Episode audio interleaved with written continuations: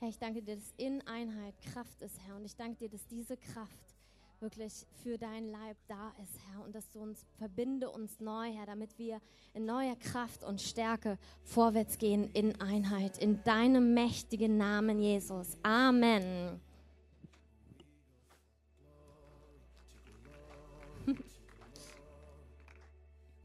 Ich möchte euch nochmal ganz herzlich begrüßen. Ich bin Dunja, Pastorin hier in der Gemeinde und ich möchte euch heute einen Mann vorstellen, der uns das Wort bringt, der Werner Nachtigall. Ihr kennt ihn vielleicht von No Limit, aber ja, gerne Applaus.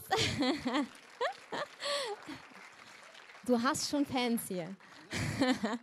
ähm, ich möchte ihn aber nicht nur vorstellen als ein Mann, der viel aufgebaut hat im, für das Reich Gottes, sondern als ein Mann, der Jesus mit ganzem Herzen liebt und dem wir wirklich an vielen Punkten nacheifern können. Und so möchte ich, dass wir ihn heute empfangen als einen Mann, der Jesus liebt und dem, ja, der uns etwas von seinem Leben, von den Dingen, die er erkannt hat, erzählt. Und lass uns doch unsere Herzen öffnen und ihn wirklich so mit ganzem Herzen empfangen in unserer Mitte. Amen. Ja, einen schönen guten Morgen. Ich freue mich sehr, bei euch zu sein. Wir waren ja vor ein paar Wochen hier mit der Konferenz und ihr werdet gleich ein paar Bilder sehen, was in der Zeit passiert ist, was außergewöhnliches.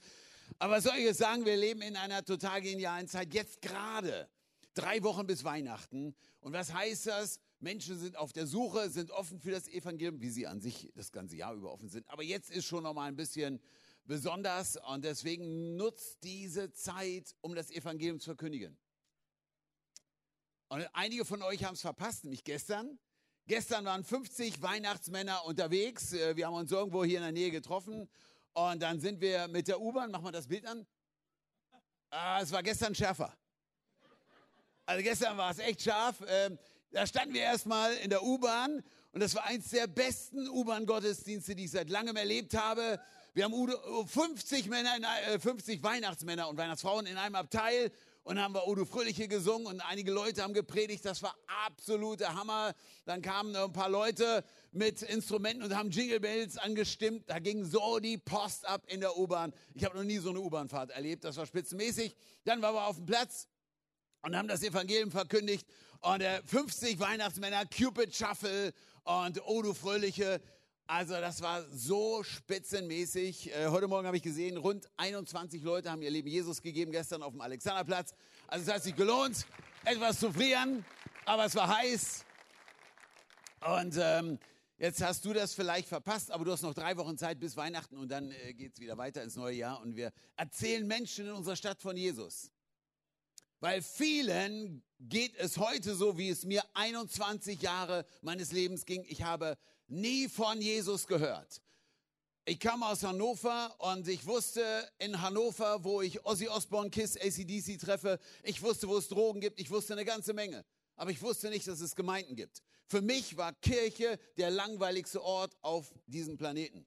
Das war der christliche Glaube für mich. Langweilig, totlangweilig. Solche Leute treffen wir auch, die denken, Christentum ist irgendwas veraltet. Aber hey, Freunde, wir glauben, dass Jesus lebt, dass er heute Menschen heilt. Wir waren ja vor vier Wochen, glaube ich, hier mit der Konferenz mit Cindy Jacobs und haben berichtet, was durch ihre durch ihr prophetisches Wort vor zehn Jahren aufgebrochen ist. Sie hat ja gesagt, this is the summer to go vor zehn Jahren. Gott gebraucht eine junge Generation. Wenn ich über junge Generation rede, dann meine ich Menschen, die bis 95 Jahre alt sind, weil Gott will jeden gebrauchen. Und dann haben wir vor zehn Jahren angefangen, hier in Berlin ähm, das Motto war, der Star der Tour sind die Jugendlichen, 100 Jugendliche, vier Städte und wir hatten eine Botschaft. Und was wir erlebt haben in Deutschland war außergewöhnlich. In Frankfurt stand die erste Person aus dem Rollstuhl aus, in Köln die nächste. Und wir haben Heilung erlebt und Bekehrung. Alles in Deutschland, nicht Lagos, Nigeria, Deutschland. Und Gott hat junge Leute in Deutschland gebraucht. Das war ein kleiner Anfang vor zehn Jahren. Wir hatten ja vor vier Wochen dann äh, gehört und wir haben versucht, am ersten Abend so alle Zeugnisse reinzupacken und ich wusste, wir schaffen es nie, alles reinzupacken. Aber was aus dem entstanden ist, ist dieser globale Tag der Evangelisation, Global Outreach Day, wo bisher 8,7 Millionen Menschen ihr Leben Jesus gegeben haben. Vor vier Wochen wurden 50.000 Leute getauft in der Dominikanischen Republik und Kuba. Fidel Castro fliegt da die Zigarre aus dem Mund. Und was dort geschehen ist, ist wirklich außergewöhnlich. Viele bewegende Geschichten, wie in Addis, wo ein Mann jemand angesprochen hat auf der Straße, sagt, hey, ich will dir von Gott erzählen, Gott liebt dich. Und der Typ sagt, nein, doch, Gott liebt dich. Und dann packt er aus und erzählt, dass er auf dem Weg zu jemand ist, um ihn umzubringen und dann sich selber das Leben zu nehmen. Stattdessen hört er, dass Jesus für ihn gestorben ist und er gibt sein Leben Jesus. In äh, Südafrika ähm, war eine leicht angetrunkene Bordellbesitzerin, saß draußen und äh, die wurde richtig nüchtern, als sie das alles hörte. Sie hat ihr Leben Jesus gegeben, einige Prostituierte auch. Der Puff ist mittlerweile geschlossen. Ich war gerade da, also in Südafrika. Wisst ihr, und solche Geschichten hören wir. Warum? Weil irgendein berühmter Prediger kommt. Wir warten auf keinen berühmten Prediger. Ich warte auch nicht auf irgendeine große Erweckung, die vielleicht mal aus Amerika herüber schwappt, sondern Jesus schickt seine ganze Gemeinde als Licht in die Finsternis. Und da brauchen wir nicht mehr warten, sondern wir gehen einfach. Wir gehen einfach. Und das ist, ähm, was aus dem Ganzen so entstanden ist vor zehn Jahren. 100 Jugendliche, vier Städte. Wir planen 2020 und wir haben in wenigen Wochen das Treffen, einen ganzen Monat der Evangelisation. 100 Millionen Christen wollen wir aktivieren. Viele Denominationen haben schon gesagt, wir sind dabei. Und das Ziel ist es, in einem Monat, stell dir vor, eine Milliarde Menschen mit dem Evangelium erreichen eine Milliarde Menschen. Was für ein Monat. Alle Gebetsbewegungen werden mobilisiert, für eine Riesenernte zu beten. Wir beten, dass mindestens 50 Millionen Menschen in diesem Monat zum Glauben kommen. Wer weiß, wie nah die Wiederkunft ist. Also, äh, ich habe keine Lust, im Krankenhaus zu sterben. Ich will, äh, wir geben Gas, dass der Herr wiederkommen kann. Er sagt, am Ende wird das Evangelium überall verkündigt. Und das ist unser Plan. Das Evangelium wird in jedem Land der Welt. Ich rede von Nordkorea, von Somalia, von Saudi-Arabien. In Saudi-Arabien vor zwei Jahren am Global Outreach Day haben sich zwei Imane bekehrt. Wisst ihr, was der Herr zurzeit wirkt? Wir sind demnächst im Kongo, mitten im Regenwald, äh, haben sich ganz viele Lilliputaner, weiß nicht, äh, wie, wie, groß sie sind, aber doch relativ klein, äh, äh für Jesus entschieden. 54 Gemeinden entstehen in einer unerreichten Gegend. Ihr, die Gemeinde erreicht die Welt mit dem Evangelium und deswegen ist es auch notwendig, dass wir hier in Berlin dabei sind. Eine Aktion muss ich kurz promoten. Das ist eins meiner Lieblingsaktionen evangelistisch. Äh, Informationen kriegt ihr draußen am Infostand. Ist die Heilig. Oh, welche Seite? Beide Seiten. Kann ich drehen, wie ich will. Die Heiligabend-Gala Seit 25 Jahren machen wir Heiligabend ein Fest für Einsame. Ich rede nicht unbedingt von Obdachlosen, die haben ein ganzjähriges Problem. Ich rede von Menschen, die einsam sind. Von Leuten, die jung oder alt äh, sind, aber am Heiligabend einsam sind. Und das haben wir im Hotel Interconti gemacht. Jetzt sind wir in Tegler Seeterrassen. Es ist ein total hammermäßiger Abend und wir brauchen eine ganze Reihe Christen, die mithelfen, in dem Sinne, dass sie mitfeiern, dass sie dort mit Menschen über Jesus sprechen, dass sie hier und da vielleicht einen kleinen Dienst übernehmen. Aber ich sage euch, dieser Abend, ich kann mir Heiligabend gar nicht mehr anders vorstellen. Du sitzt zu Hause, ich kenne das ja alles, aber Heiligabend dort zu sein, um Menschen zu dienen, ich sage euch, das macht viel mehr Spaß als alleine zu Hause. Wenn ihr schon eure Familienfeier geplant habt, macht das ruhig. Aber vielleicht überlegst du spontan, wir kommen trotzdem hier hin. Ganze Familien kommen. Wir als Familie feiern seit vielen Jahren Heiligabend dort. Alle Infos gibt es am ähm, Infostand und was es an unserem Bücherstand gibt, gibt es zum einen Geschenke, wenn du noch kein Geschenk hast zu Weihnachten und sagst, Mensch, der, der, der Onkel, der muss endlich mal das Evangelium hören. Hier ist kein Traktat, sondern das ist ein evangelistisches Buch, ein Geschenk, wo wir alles reingepackt haben, was wir denken, das notwendig ist, damit Menschen zum Glauben kommen. Ich habe gesagt, wer sich hiernach nicht für Jesus entscheiden, für den ist Hopfen und Malz verloren. Aber nein, stimmt nicht. Es gibt immer noch Möglichkeiten. Aber das kann man wirklich jemand schenken zu Weihnachten. Wir haben einen ganzen Haufen Bücher, natürlich unser Weihnachtsheft, ähm, was du unbedingt brauchst, wenn du die nächsten Tage evangelisieren willst. Wir werden heute Nachmittag auch wieder irgendwo in der Stadt aktiv werden. Begeistert vom Leben, so heißen unsere Traktate. Die heißen nicht, die Hölle wartet auf dich, sondern äh, wir haben eine gute Botschaft für dich. Die Hölle wartet. Ähm, und am Büchertisch kriegst du natürlich unseren Klassiker. Das Buch heißt How to Go.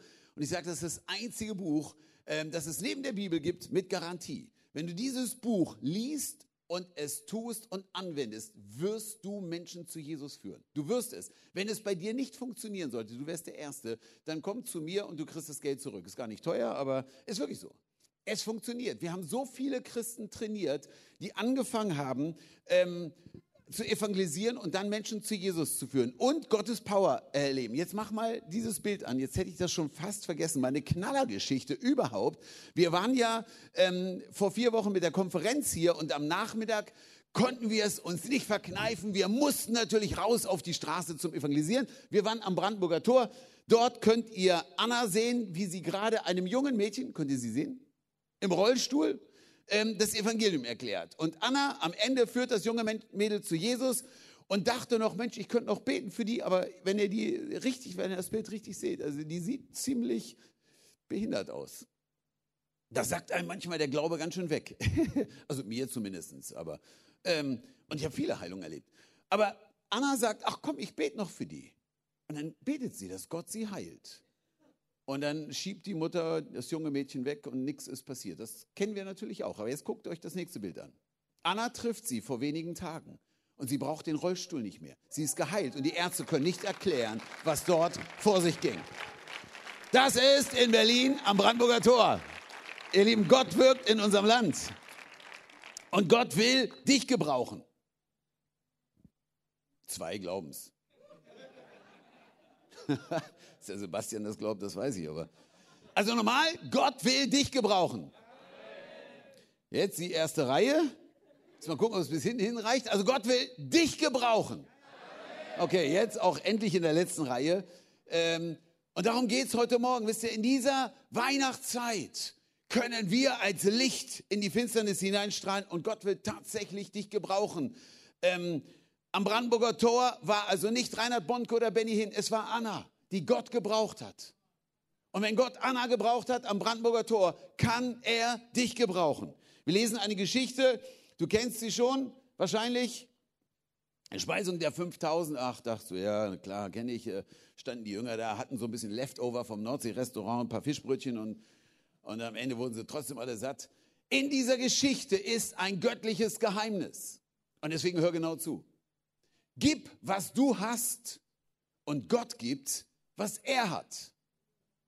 Wenn du gibst, was du hast, gibt Gott, was er hat. Um das ganz klarzustellen, ich rede heute Morgen nicht über Geld. Geld interessiert mich nur mittelmäßig, auch wenn ich extrem viel brauche für den Global Outreach Day. Aber ähm, es, ist, es geht um viel mehr als um Geld. Ich rede über dein Leben, über deine Zeit und über deine Talente. Ich sage dir, wenn du dein Leben Gott zu 100 Prozent zur Verfügung stellst, ist alles möglich. Und ich rede nicht von Theorie. So, wir lesen kurz Matthäus 14. Als Jesus ausstieg, sah er die große Menge und erbarmte sich über sie und heilte ihre Kranken.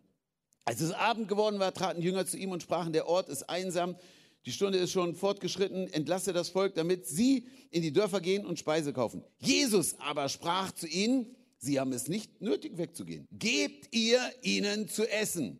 Das ist der Kracher. Sie sprachen zu ihm, wir haben hier nichts weiter als, wie gesagt, die fünf Dinger vom Nordsee-Restaurant, fünf Brote und zwei Fische. Da sprach er, bringt sie mir hierher. Er befahl die, der Volksmenge, sich in das Gras zu lagern und nahm die fünf Brote und die zwei Fische, sah zum Himmel, dankte, brach die Brote, gab sie den Jüngern und sie verteilten das Ganze dem Volk. So, ganz kurz durch die Geschichte. Der erste Punkt ist, Jesus ist total einzigartig weil große Volksmengen ihm nachfolgten. Große Volksmengen. Wenn Jesus auftauchte, die Kirche war nicht leer. Manche Kirche bei uns heutzutage ist ein Museum und ist leer, weil Jesus schon lange nicht mehr drin ist. Aber dort, wo er war, waren große Scharen an Mengen. Immer noch so. Ich meine, das Christentum mittlerweile, ich weiß nicht wie viel, 2,5 Milliarden, wenn man alle zusammenzählt, die ernsthaft Gläubigen vielleicht eine Milliarde. Ich habe in der größten Gemeinde der Welt gesprochen, nicht allzu lange her. Allein die Bühne reicht für 10.000 Leute. Wenn das Gebäude mal fertig ist, werden dort 10 Millionen Menschen sitzen, ist in Lagos, Nigeria. Da, wo Jesus ist, kommen immer noch Mengen zusammen. Weil das, was er zu geben hat, ist einzigartig. Er hat echtes Leben, er hat Hoffnung, er hat ewiges Leben. Er ist immer noch der Weg, die Wahrheit. Das gilt auch in der Postmoderne. Das interessiert, Jesus interessiert sich nicht ganz so für unsere Postmoderne. Er ist immer noch der Weg, die Wahrheit und das Leben. Viele Wege führen nach Rom, zu Gott nur einer. Einer, kein anderer. Jesus ist einzigartig. Er ist Gott. Und wenn wir, meine, seine Geburt ist einzigartig. Meine, wer ist bereit, in so einem alten Stall zur Welt gekommen, zu kommen? Jesus hätte auch sagen, nee, nix, Freunde, Fünf-Sterne-Hotel. Seine Geburt einzigartig, sein Leben einzigartig, was er gesagt hat, außergewöhnlich. Er heilte die Blinden, die Tauben, die Krüppel. Sein Kreuz, sein Tod einzigartig. Er lebte ohne Schuld, aber er war bereit, aus Liebe zu dir und zu mir sein Leben zu geben. Er war oder nicht gekreuzigt, weil er versagt hat, weil er nicht mehr anders konnte. Ganz easy hätte er den Vater bitten können, ein paar Engel und klack wäre das Ding erledigt. Ich meine, als Jesus nur gesagt hat zu den Soldaten, ich bin's, steht im Johannesevangelium, fielen die Jungs um, wie bei Asterix und Obelix die Römer, wenn Obelix auftauchte. Ich meine, Jesus konnte keiner verhaften. Jesus konnte keiner umbringen. Er gab sein Leben, weil er dich liebt. Er gab sein Leben am Kreuz, weil er dich und mich, weil er uns liebt. Sein Kreuz ist einzigartig, aber das allergrößte und einzigartigste ist sein Grab. Es gibt einige Gräber in dieser Welt. Ich habe von der Zeit das Grab von Elvis Presley gesehen. Schöne Blumen als Gitarre, aber Elvis ist tot und spielt keine Musik, macht keine Musik mehr. Sorry. Ich meine, wenn du so über 60 bist und mit Elvis groß geworden bist, dann äh, magst du vielleicht noch die Musik, aber Elvis wird nicht mehr auftreten. Jesus, sein Grab ist anders. Ich war schon öfters dort, habe nie schöne Blumen gesehen, interessiere mich nicht für so einen Kram kein religiöses Zeug, das interessiert mich überhaupt nicht. Als ich im Grab Jesus stand, ihr Lieben, ich bin ausgeflippt vor Begeisterung. Ich habe mich nicht mehr eingekriegt. Warum? Es ist das einzig leere Grab der gesamten Menschheitsgeschichte. Er ist auferstanden, er lebt und er ist heute hier. Hallo, er ist heute hier. Ja, echt? Ja, echt. Wo zwei oder drei in meinem Namen versammelt sind. Zwei, drei, vier und so weiter. Da bin ich mitten unter ihnen. Wir sehen ihn nicht, aber er ist da. Jesus, bin ich froh, dass du da bist. Was will ich sonst machen? Irgendein Theoriekram hier erzählen. Er ist einzigartig, aber er sieht die Not. Er sieht die 5000 Männer plus Frauen plus Kinder. Er sieht die 20.000 Menschen und er sieht die Not und er hat Erbarmen. Wenn wir draußen auf der Straße sind, wir sprechen mit Menschen in Nöten. Ich war bewegt in Bremen, wie ich hörte, ein 15-jähriges Mädchen hört uns predigen, rennt weg, jemand hinterher und sagt, was ist mit dir? Und ihr kommen die Tränen und sie erzählt, wie ihr Vater sie ständig vergewaltigt.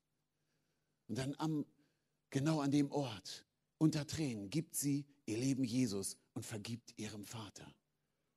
Wisst ihr, die Not auch in unserem Land sieht anders aus als die Not in Afrika.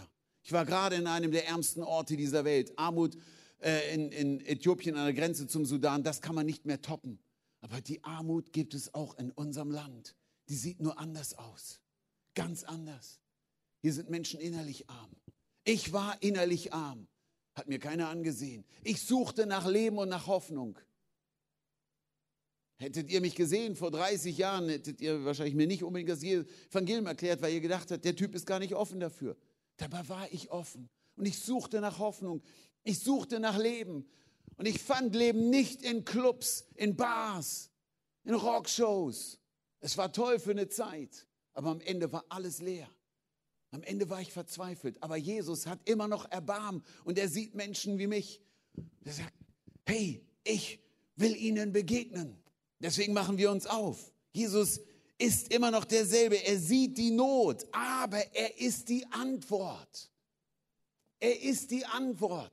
Wir standen vor der Love Parade in Duisburg vor ein paar Jahren vor der Tür und hörten, drin gibt es Tote. Und dann sind wir hingegangen und haben den Leuten von Jesus erzählt. Und ein Mädchen, Angie, hat uns erzählt, wie sie mittendrin in der Panik stand und zwischen den Toten stand. By the way, eines der Toten war äh, ihre Freundin. Und sie hat Angst gehabt, dass sie stirbt. Angie war nie in der Kirche. Angie hat sich für das Ganze überhaupt nicht interessiert. Totlangweilig. Aber Gott hat Interesse an Angie. Und sie stand dort und sagt, Gott, wenn es dich gibt, ich kenne noch nicht mal deinen Namen, Buddha, Allah, Jesus, weiß ich nicht.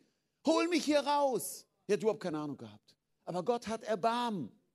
Und Gott erhört Gebet, auch heute noch, auch hier in Berlin. Und Angie stand dort, dachte, gleich bin ich tot, kommt ein Riesentyp an. Naja, aus ihrer Perspektive vielleicht so groß wie ich, und sagt, soll ich dich rausholen?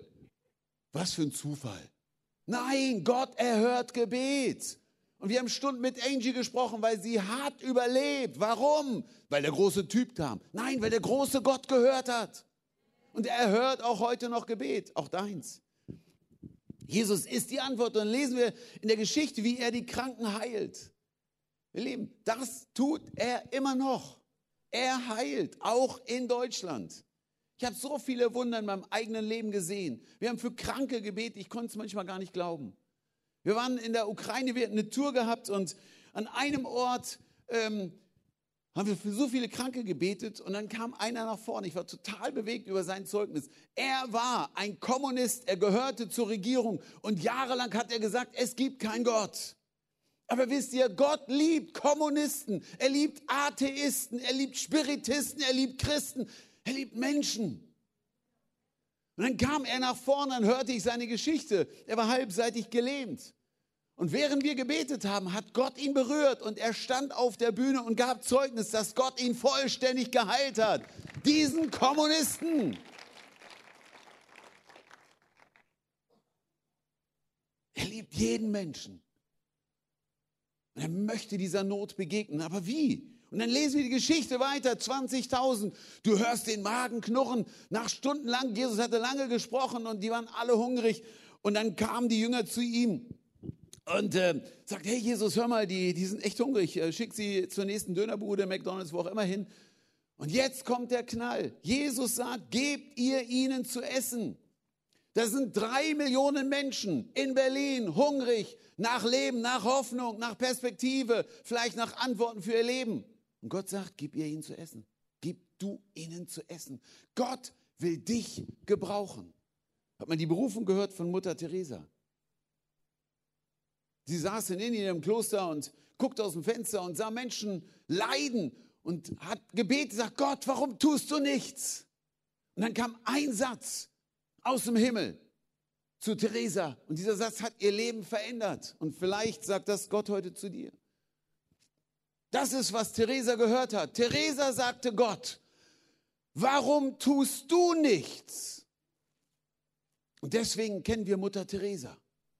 Und deswegen hat sie ein Leben geführt, hat sich aufgeopfert für die Ärmsten der Ärmsten, hat alles getan, damit Menschen dort in Kalkutta das Evangelium hören. Vielleicht spricht der Herr auch heute zu dir, warum tust du nichts? Wisst ihr, ich kenne das bequeme Leben. Wir sitzen, wir sind so christliche Couch-Potatoes und tun nichts. Wisst ihr, hier ist es leicht, in, ist schön bequem der Sitz. Aber zu gehen ist manchmal anstrengend. Und ich weiß, was es kostet. Ich habe manchmal keine Lust. Ich weiß noch, wie von einer Reise, ich bin ja ständig unterwegs, irgendwo in der Welt, das ist manchmal ermüdend. Ich kam von einem Kontinent, war unterwegs zum nächsten und hörte im Radio, dass eine junge Mutter im Wedding mit drei Kindern, glaube ich, über die Kreuzung, über die Straße gegangen ist. Dramatischer Unfall, die Tram kam.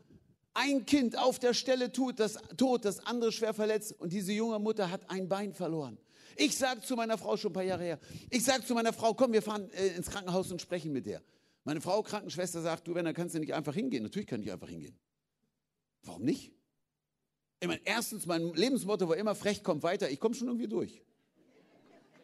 Zweitens, zur Not, vielleicht hilft ja mein Pastorentitel, aber irgendwie, den braucht ihr noch nicht mal. Ich kam so hin. Wisst ihr, es ist so viel möglich, wenn wir gehen. Also, ich bin hin, und dann auf dem Weg hörten wir, die junge Frau ist eine Muslimin. Wisst ihr, was dann geschah? Ach, Mensch, eine Muslimin, was wird die denken und so weiter. All das.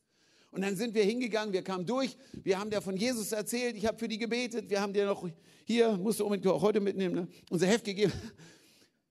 Paar Monate später ruft diese junge Türkin meine Frau an. Sagt, Frau Nachtigall, ich möchte mich einfach mal bedanken. Als sie kam, das hat mir so viel Hoffnung für mein Leben gegeben. Das haben wir an dem Abend, Nachmittag nicht gespürt. Aber wir wissen ja nicht, was es bewirkt, wenn wir gehen und Menschen von Jesus erzählen. Hey, Gott will dich gebrauchen. Du sagst, Gott will mich gebrauchen? Ja, ich rede von dir. Gott will dich gebrauchen. Gott kann Menschen gebrauchen, die unfähig sind. Stell dir die Situation vor, 5000 Männer, 5000 Frauen plus Kinder, alle sitzen dort. Und die Jünger kamen mit ihren paar Schnitten um die Ecke gebogen.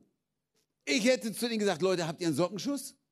Ich meine, könnt ihr nicht zählen? Macht doch mal die Augen auf. Was wollt ihr mit eurem, äh, äh, mit eurem Döner hier? Ich meine, ich bin ehrlich gesagt froh, dass dort keine Deutschen standen. Die Deutschen hätten Jesus, wir hätten Jesus klar vorgerechnet, das sind 0,004 Gramm Fisch pro Person und 0,0008 Gramm Brot pro Person. Das ist ein Joke, oder? Ja, wir Deutschen können gut rechnen. Aber manchmal rechnen wir nicht mit Gott. Und Gott kann viel mehr tun, auch in deinem Leben. Und Gott gebraucht Typen, die nicht an sich glauben. Und vor euch steht einer. Einer an mich hat keiner geglaubt. In der Schule erst recht nicht. Weil er war ja kein Christ. In der Schule. Erzähl gleich noch was. Aber ich meine, das geht nie auf. Fünf Brote und zwei Fische für so viele Menschen. Ich höre die Diskussion. Petrus, Johannes, Jakobus, die stehen dort und sagen, also der Herr ist müde. Ne? Ich meine, aber er war ja wirklich Hammer bisher. Ne? Ich meine, die Blinden und der Taube. Und dann kam Jesus zur Beerdigung und die mussten die Beerdigung abbrechen, weil sofort war der Tod wieder lebendig. Aber heute ist er müde. Ich meine, das, das funktioniert nicht mit fünf Brot und zwei Fischen. Ich meine, das reicht für uns. Außerdem wollen wir das weggeben. Wir haben auch Hunger. Äh, die haben diskutiert. Es geht nicht. Als ich hörte, was Gott mit meinem Leben vorhat, ich habe gesagt, Gott, es geht nicht.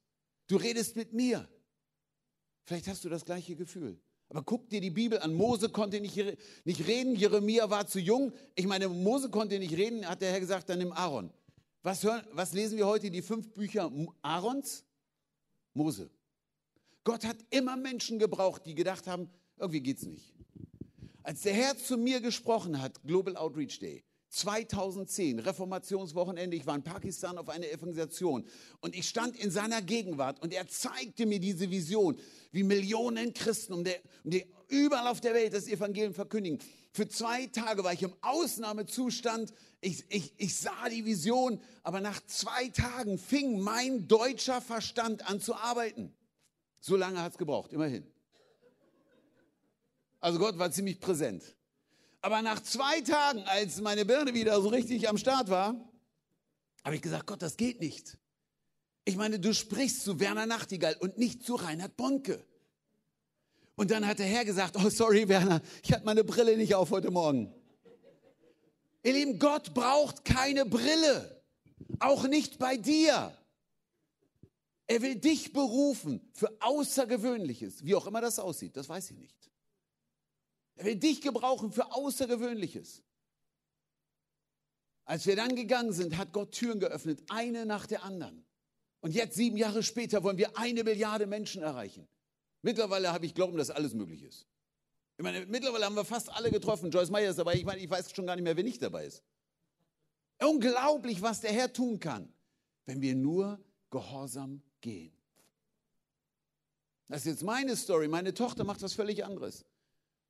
Hatte keine leichte Kindheit, war krank, hat eine Skoliose gehabt. Nicht easy. Tragisch, wurde nicht geheilt. Wir haben so viel Wunder erlebt. Meine Tochter nicht, ich weiß nicht warum. Und dann fing sie an, wie Bill Wilson in New York, Kindern zu dienen. Irgendwo im Osten. Ich habe gedacht, was macht ihr denn da? Mittlerweile jede Woche erreichen die hunderte Kinder. Jetzt haben sie eine Teenie Church gestartet. Einmal im Jahr machen die ein Riesenfest. Ich weiß noch, wie ich irgendwo in Malaysia war und das morgens um fünf war, schon todmüde auf Facebook gelesen habe. Meine Tochter macht eine Evangelisation und 500, 600 junge Kinder kommen, Kinder kommen und Eltern und so weiter. Ich war total begeistert. Sie fing an mit nichts. Hat einfach nur angefangen. Hey, Gott kann was Außergewöhnliches in deinem Leben tun. Und dafür möchte ich gleich beten. Ganz ehrlich, ich meine, ähm, wir sitzen ja nicht nur im Kino und wollen ein bisschen Entertainment. Für Entertainment bin ich heute Morgen nicht hier. Jesus kam auch nicht, um uns zu entertainen. Er kam, um uns zu retten und er will uns gebrauchen, diese Welt zu erreichen. Und ihr Lieben, wenn, wenn zwölf Typen in der Lage waren, die damalige Welt auf den Kopf zu stellen, dann ist hier ein Potenzial. Wir könnten Berlin erreichen. Ich meine, ich mache keine Späße. Wir haben zwei Typen getroffen in Nepal und wir standen zusammen und haben gesagt, Leute, wir könnten Nepal erreichen. Wenn du noch nie in Nepal warst, sagst du, naja, ist noch ein kleines Land bei Indien. Du brauchst manchmal einen ganzen Tag, um eine Familie mit dem Evangelium zu erreichen. Aber die Leute waren so entschlossen, die haben gesagt, wir machen das. Hey, wenn du entschlossen bist, das ist das Entscheidende, was du brauchst. Den Rest hat der Herr. Als ich gesagt habe, Herr, ich habe kein Geld, keine Connection, kein irgendwas. Ich wollte schon sagen, Herr, check mal mein, mein Bankkonto. Ich habe kein Geld für diese Riesenaktion. Und ich spüre schon so richtig, wie der Herr gesagt hat, Werner, check mal mein Bankkonto. Da ist alles gut. Vielleicht hast du drei Ausreden. Ich kenne diese Ausreden. Nummer eins, ich bin noch nicht perfekt. Nummer zwei, ich kann es nicht. Ich bin unfähig. Oder Nummer drei, ich fühle die Salbung nicht, eher so ein charismatisches Problem. Ganz schlimm. Das erste ist, ich bin noch nicht perfekt. Ganz kurz nachgefragt hier, wer in diesem Raum ist schon komplett perfekt und du sündigst schon seit vielen Jahren nicht mehr, melde dich, damit ich gegen Stolz bete. Ihr Lieben, wenn du wartest, bis du perfekt bist, dann wartest du, bis du im Himmel bist. Wisst ihr, ich, ich habe gerade mein Leben Jesus gegeben. Ich hatte keine Ahnung. Das Wort Golgatha habe ich noch nie in meinem Leben gehört. Ich wusste nichts von Theologie. Ich hatte noch lange Haare, habe gerade den letzten Joint weggeknallt. Nee, das war schon ein bisschen länger, aber äh, ich war noch ein bisschen anders als heute. Eine Stunde später, ich habe mich gerade für Jesus entschieden, habe ich die erste Person erreicht mit dem Evangelium. War ich schon perfekt? Nein. Ich bin immer noch nicht perfekt. Wäre meine Frau hier heute Morgen, sie würde laut Amen sagen. Könnt ja mal meine Mitarbeiter fragen. Aber wisst ihr, allein schon, wenn ich, wenn ich mit dem Auto durch den Berliner Verkehr fahre, ich würde am liebsten Panzer fahren, um manchmal Autos vor mir wegzusprengen. Die stehen im Weg. Weil ich, ich habe wenig Zeit. Und wenn da so ein, so ein lahmer Typ vor mir ist, da wirklich, da wirklich wir brauchen nicht perfekt sein. Aber als Jesus in mein Leben kam, in dem Augenblick war ich gerecht. Das ist der Unterschied. In dem Augenblick war ich angenommen von Gott, sein Kind und gerecht. Und seitdem äh, nimmt er mich durch seine Heiligungspresse. Das tut mir gut. Also du brauchst nicht warten, bis du perfekt bist. Nummer zwei, du sagst, ich, ich bin unfähig, ich fühle mich unfähig. Was soll ich denn sagen? Als Gott mich berufen hat, eine junge Prophetin sagte, Werner, ich sah, wie du in Fußballstadien predigst. Ich guckte die so an, ich sag, verrat mal, sind die leer? Weil ich hatte zu der Zeit Angst gehabt in unserer Baptistengemeinde, wo ich, mich, wo ich ja irgendwie zum Glauben kam, vor 100 Leuten mein Zeugnis zu geben. Und dann stand ich vor diesen 100 braven Baptisten und denke, Mensch Werner, warum hast du denn so eine Angst? Du, äh, du denkst ja, als wenn du hier vor 100 Hells Angels stehen würdest. Dabei sind das sind Baptisten, die tun dir nichts. Aber ich habe so Angst gehabt, vor Leuten zu stehen und zu reden. Als Gott mich berufen hat in den internationalen Dienst, habe ich gesagt, Gott, das geht nicht. Frag meine Englischlehrerin. Mein Englisch war ein totales Desaster. Am letzten Schultag, wir haben alle Schulbücher verbrannt, ich wusste nie wieder Schule. Wusste aber nicht, dass es noch schlimmer kommen kann. Dann habe ich das Englischbuch genommen, ich habe es Seite für Seite ins Feuer geschmissen, ich habe gesagt, nie wieder Englisch, nie wieder. In dem Augenblick drehte sich Jesus um und sagt zum Vater, ihn nehmen wir. Den schicken wir um die Welt und er wird das Evangelium verkündigen auf Englisch. Und der hat, jetzt pass auf, jetzt, jetzt, es, es klingt lustig, aber in dem Augenblick, wo ich gesagt habe, nie wieder, ich kann es nicht, weil ich hatte immer eine 4 minus, hat Gott mich schon gesehen, wie ich in Nigeria auf der größten Bühne der Welt stehe und vor einer Million Menschen spreche. Was glaubst du, was Gott heute bei dir sieht? Etwas, was du nicht siehst. Gott hat ein Potenzial in dein Leben hineingelegt. Das siehst du vielleicht, das erahnst du vielleicht. Aber Gott kann mehr aus deinem Leben machen. Begrenzt doch Gott nicht. Du bist begrenzt, das weiß ich, ich bin völlig begrenzt. Deswegen nennen wir auch unseren Dienst No Limit. Letztes, äh, äh, ich spüre die Salbung nicht. Wisst ihr, ich spüre die Salbung oft gar nicht. Also der Ort, wo ich immer wieder Salbung spüre, ist Sonntagnachmittag 14 Uhr, wenn ich RTL einschalte, falls ich mal die Zeit habe und Formel 1 gucke. Das ist so oder, oder Fußball oder irgendwas. Nee, ist ein Spaß. Aber wisst ihr, Salbung, ich sehe nirgendwo in der Bibel, dass man Salbung spürt. Es ist ein Gefühl. Aber ich gehe nicht nach Gefühlen. Sondern die Bibel sagt, wir werden den Kranken die Hände auflegen, nicht wenn wir es fühlen. Und es wird besser werden. Als die Anna für die Frau im Rollstuhl gebetet hat vom Brandenburger Tor, ich weiß nicht, was sie gefühlt hat. Aber die Salbung war da ob du es fühlst oder nicht. Es geht nicht nach Gefühlen.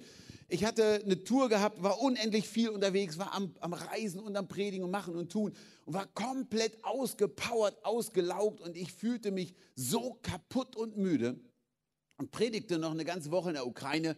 Und an einem der Abende, ich konnte nicht mehr, Menschen kamen zum Glauben, wurden geheilt, alles schön, aber ich habe die Bühne verlassen und ich habe gedacht, ich muss noch eins, ich muss schlafen, sonst was fahre ich hier um. Und dann kam der Pastor und sagte, Werner, kannst du noch für die drei Frauen dort hinten beten? Und ich sage, echt, ich bin so müde, ich kann nicht mehr. Mensch. Na los, komm. machen wir ganz schnell, was haben sie? Er sagt AIDS. Ich sage, echt nicht. Also nicht. Nicht mehr heute, das geht heute nicht mehr. Wirklich, das war's. Also. Ihr Lieben, ich kann dir die Hände auflegen, bis du eine Glatze hast. Ich werde dich nie von AIDS heilen können. Was mir an dem Abend nicht bewusst war, Gott ist nicht müde. Ich bin todmüde, ich bin schwach, ich bin unfähig. Gott ist in Topform. Und so kann Gott dich gebrauchen. Deswegen, Leute, keine Ausreden. Keine Ausreden.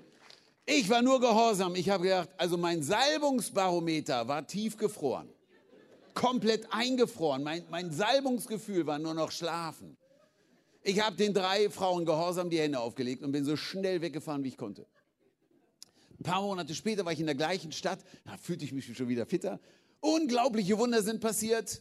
Und ähm, dann am Ende, ich gehe raus aus der Arena da und eine Frau hinter mir her und sagt, Mensch, Olga, Olga von der Wolga sagt, ich muss dir erzählen, was passiert ist. Ich wusste erst nicht, wo das war, wer sie ist, aber dann kam die Übersetzerin. Sie war eines der drei Frauen.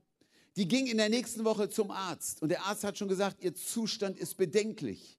Wir haben es ärztlich attestiert. Die Frau ist komplett geheilt von HIV. Wart doch nicht, bis du die Salbung irgendwie fühlst.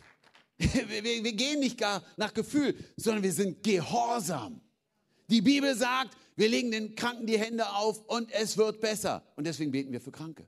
Und wenn bei dir auf deinem Arbeitsplatz jemand ist, der krank ist, bet doch mal. Wir haben eine Baustelle bei uns in unserem Büro und der eine äh, Mitarbeiter hat einen Bandscheibenvorfall. Meine Frau, ich meine, die ist Krankenschwester, ach, sagt sie, darf ich mal ganz kurz für sie beten? Der hat noch nicht mal Ja gesagt, da hat die schon die Hand drauf gelegt und klack war am Beten. Aber so ganz natürlich, so ganz echt. Hey, Gott will dich gebrauchen. Letzter Punkt, und dann ist meine Zeit, glaube ich, schon abgelaufen. Oder können wir verlängern? Machen wir einen neuen Film hier. Pfeif auf den nächsten Film. Nein. Wir sind Deutsche. Letzter Punkt. Der letzte Punkt. Und der ist der Hammer. Was geschah? Ich meine, die Jünger standen immer noch dort mit fünf Broten und zwei Fischen. Und jetzt lies mal genau, was die Bibel sagt. Der Himmel öffnete sich und es regnete Fisch und Brot. Und Petrus konnte gerade noch so rausgucken, da kommt noch ein Hering. Doing. Nein, sie standen immer noch da mit fünf Broten und zwei Fischen. Nichts, nichts geschah. Als ich gebetet habe, 2010, ja Herr, ich bin bereit, ich gehe für den Global Auto Der Himmel öffnete sich und es regnete Donner, Dollars. Nein, nichts geschah. Heute brauchen wir viel Geld, um viele Menschen zu erreichen. Und Gott segnet. Was hatten die Jünger gemacht? Sie haben gegeben, jetzt kommt der entscheidende Punkt. Sie haben gegeben, was sie hatten. Fünf Brote, zwei Fische. Gott erwartet nicht von dir, dass du etwas gibst, was du nicht hast. Gib dein Leben, deine Talente, deine Zeit ihm. Alles, was du hast. Und jetzt kommt der Hammer. Und dann segnete der Herr, was sie hatten. Wenn der Herr dein Leben, deine Zeit und deine Talente segnet, dann wirst du das erleben, was sie erlebt haben. Petrus ging durch die Massen. Petrus ist völlig ausgeflippt. Petrus, Jakobus, ist das der Wahnsinn? Seit einer Stunde verteile ich Brot und Fisch. Ich habe immer noch Brot. Ich weiß, wo das herkommt. Oh nö, nicht weinen. Wenn Gott das, was du hast, segnet, ist alles möglich. Ich schließe mit der Geschichte und dann beten wir. Ich habe jemand getroffen, schon mehrfach. Wir haben in äh, Deutschland noch eine große Veranstaltung mit ihm gemacht. Ähm, war schon bei ihm zu Hause. Den Namen, vielleicht kennst du ihn. Wenn ich beschreibe, wer es ist, weißt du genau, wer es ist. Nick Vujicic. Kam zur Welt ohne Arme, ohne Beine. Und bei ihm zu Hause erzählte er uns seine Geschichte, wie er sich umbringen wollte, als er zwölf war. Er sagte in der Schule, man nannte mich Albtraum. Ich sehe aus wie ein Albtraum. Und er hatte ernsthaft über Selbstmord nachgedacht und hat dann Gott kennengelernt und streckte seine Arme aus zu Gott. Nichts da. Er hatte keine. Er hat gesagt, Gott, was ich habe, gebe ich. Was hat er? Ich meine, als ich Nick gesehen habe, ich sage, Nick, wenn du nicht dabei bist beim Global Outreach Day, klaue ich dich, du kannst gar nicht weglaufen. Ich meine, der versteht viel Spaß, also deswegen habe ich das gemacht. Ich bin respektvoll Behinderten gegenüber sehr, weil ich mit Behinderten gearbeitet habe. Aber ich weiß, der macht viele Späßchen, der konnte das ab. Aber wisst ihr, Nick hat nichts keine Arme, keine Beine, ist mittlerweile verheiratet, hat schon zwei Kinder und seine Frau erwartet Zwillinge. Nick war gerade in der Ukraine. Ich kam ein paar Wochen später. Nick hat in der Ukraine gesprochen vor 500.000 Menschen. Und als er aufgerufen hat, dass jeder sein Leben Jesus gibt, der jetzt auf dem Ort ist, noch nichts getan hat, ein Drittel der Masse meldet sich. Nick erlebt, wie er keine Arme hat und keine Beine. Er hat gegeben, was er hat. Und er erlebt die Herrlichkeit Gottes.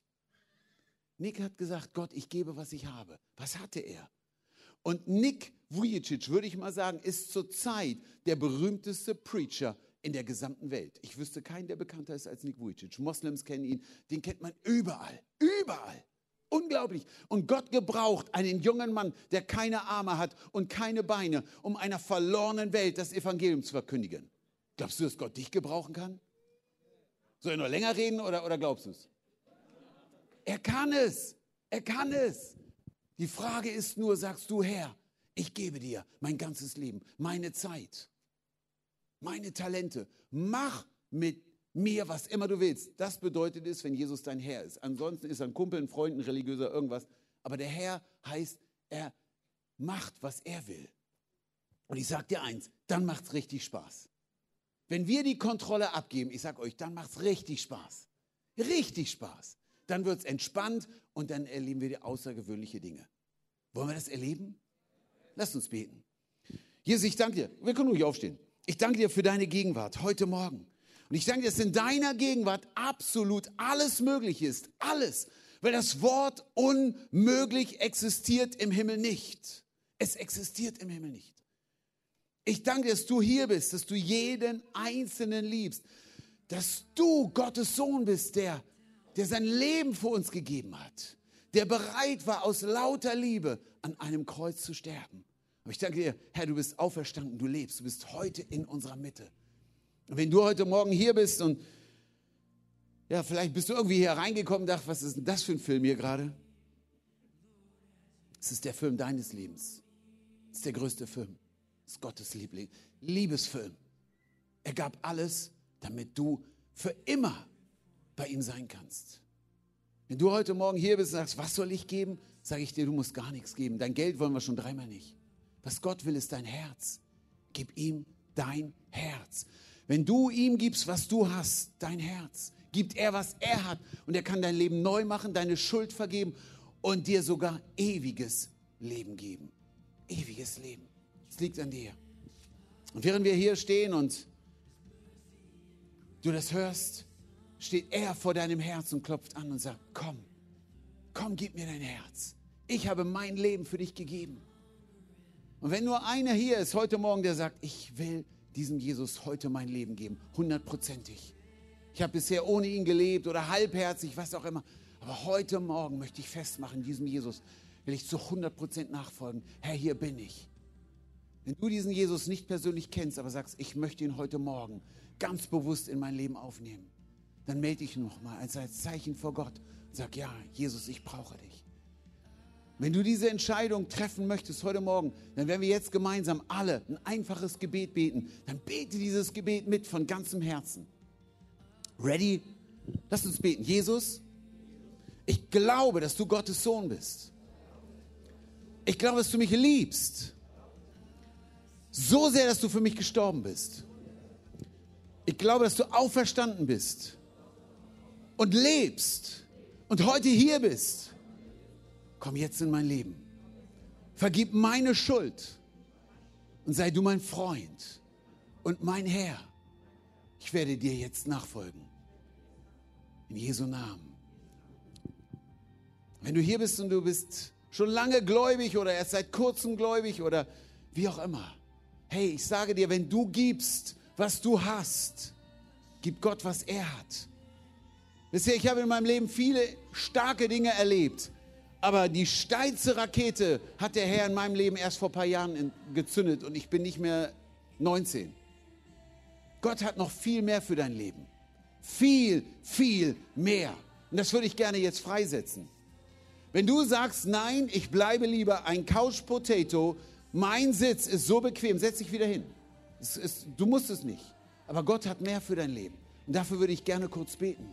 Wenn du sagst, Herr, Ich will das erleben. Ich will deine Dimension erleben. Ich will erleben, was du hast in meinem Leben. Dann würde ich das gerne jetzt in deinem Leben freisetzen. Streck deine Hände aus, weil ich weiß, Gott ist hier heute Morgen. Herr, ich danke dir, bei dir ist alles möglich und du berufst jeden Einzelnen hier in diesem Raum, jede Krankenschwester, jeden Geschäftsmann, jeden Beamten, wer, was auch immer du machst, du bist Busfahrer bei der BVG, was immer du tust, du bist berufen, Gottes Herrlichkeit zu erleben in deinem Alltag. Du bist berufen, seine Wunder zu erleben in deinem Alltag. Gott hat eine Berufung für dein Leben, die weit über dem ist, was du dir vorstellen kannst. Und das setzt sich frei in Jesu Namen. Ich bete, dass du hineinkommst in die Dimension Gottes, die er für dich vorbereitet hat. Das Einzige, was du tun musst, du sagst, Herr, ich gebe, was ich habe. Ich gebe dir mein Leben, meine Zeit, meine Talente. Ich will das erleben, was du für mein Leben hast. Ich will deine Herrlichkeit in meinem Leben sehen. Lass uns das gemeinsam beten. Jesus, nochmal, Jesus, ich gebe dir mein Leben, meine Zeit, meine Talente. Ich gebe dir alles. Ich will deine Herrlichkeit sehen in meinem Leben. Herr, gebrauche mich Erfülle mich mit deinem Geist. In Jesu Namen. Ich empfange diese neue Dimension für mein Leben. In Jesu Namen. Und ich setze das frei in deinem Leben. Dass du Dinge erlebst, mit denen du nie gerechnet hättest. Vielleicht dienst du Kindern auf dem Spielplatz, Prostituierten auf dem Kurfürstendamm, wo immer du bist, Geschäftsleute, reiche Arme, vielleicht Menschen in Afrika oder im Wedding. Gott hat dich gebraucht, hat dich berufen, eine Antwort zu sein hier in dieser Welt. Halt das fest. Fang an, Gott zu suchen, was er für dein Leben hat, weil es gibt mehr. Es gibt mehr. Mehr für diese Church, mehr für dein Leben. Bevor ich schließe, würde ich gerne kurz für Kranke beten. Und ich bin total dankbar, dass heute Morgen ein ganz berühmter Heilungsevangelist hier ist. Und das bist du. Bin ich total froh. Ich bin ganz entspannt. Ich kann mich gleich hinsetzen. Mein Job ist gemacht. Jetzt bist du dran. Wer ist hier und du bist krank? Heb mal deine Hand. So, und wenn du jetzt deine Hand, äh, lass die Hand oben. Wenn du deine Hand nicht gehoben hast, dreh dich um zu jemand, geh zu ihm hin und jetzt bete für ihn. Also wenn du denkst, Mensch, ja, das ist doch schön, der Werner ist hier. Ja, das ist schön, hoffentlich. Wenn nicht, dann auch okay. Fang jetzt an zu beten. Dort, wo, wenn ihr krank seid, Hand hoch, bitte nicht lange zugucken. Jetzt ist hier äh, Kino, Entertainment, gibt's nicht. Hingehen zu denen, die jetzt Hilfe brauchen und wir beten ganz kurz. Ihr Lieben, wir haben nicht viel Zeit. Leg los. Jesus, wir danken dir für deine Gegenwart. Herr, wir danken dir, dass in deiner Gegenwart absolut alles möglich ist. Und wir beten, Heiliger Geist, dass du jetzt wirkst, dass du jeden einzelnen Kranken jetzt berührst. Ich breche die Macht der Krankheit über deinem Leben in Jesu Namen und ich setze dich frei von jeder Krankheit. Krebsgeschwür muss jetzt weichen in Jesu Namen. Ich spreche Heilung in dein Herz, in deinen Rücken. Jeder, jede Form von Schmerz muss jetzt gehen in dem Namen Jesus. Ich bete, dass du jetzt kommst mit deiner heilenden Kraft, Herr, in dem Namen Jesus. Bete, Herr, dass du jetzt jeden Einzelnen berührst, dass jede Krankheit weicht in Jesu Namen. Betet weiter für die Kranken und dann in einer Minute sagt Amen und dann fordert ihn heraus, etwas zu tun, was er vorher nicht tun konnte. Jesus, wir danken dir für deine, für deine Gegenwart. Du bist der Herr, unser Arzt. Wir rechnen mit deinem Eingreifen heute Morgen. Wir wissen, was dein Wort sagt. Wir legen Hände auf Kranke. Das ist deine Verheißung und es soll besser werden in Jesu Namen. Und alle sagen Amen. Amen. Ich habe gerade gehört, dir, dir war schwindlig und es ist besser. Wunderbar. Wenn du hier bist und wir haben gerade für dich gebetet, check doch mal ganz kurz deinen Körper, ob irgendwas besser geworden ist. Wir glauben, dass der Herr immer noch der gleiche ist. Ihr Lieben, ich schließe mit dem, in drei Wochen feiern wir die wichtigste Geburt jemals in der Geschichte. Lass uns diese Stadt erfüllen mit dem Evangelium. Gott will dich gebrauchen. Wenn er zwölf Typen gebrauchen konnte, gebt ihr ihnen zu essen. Ihr Lieben, Gott kann dich gebrauchen. Gott segne dich.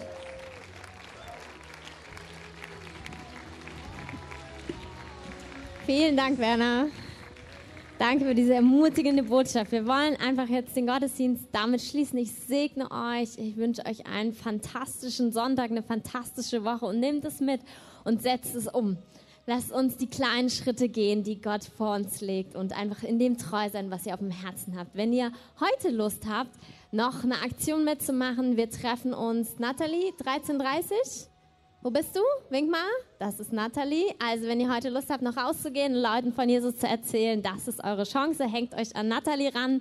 Ansonsten habt einen schönen Sonntag. Ihr könnt gerne rausgehen. Dort ist Kaffee und bestimmt ein paar leckere Plätzchen. Habt Gemeinschaft miteinander. Hier im Gottesdienstraum wollen wir einfach so noch in der Gegenwart Gottes bleiben und einfach ja, Dinge bewegen. Gebt anderen gerne Raum dazu, indem ihr euch draußen unterhaltet. Und unsere Beter kommen jetzt nach vorne. Und wir ähm, segnen euch gerne noch, wenn ihr Gebet haben möchtet, kommt gerne und ähm, habt eine starke Woche.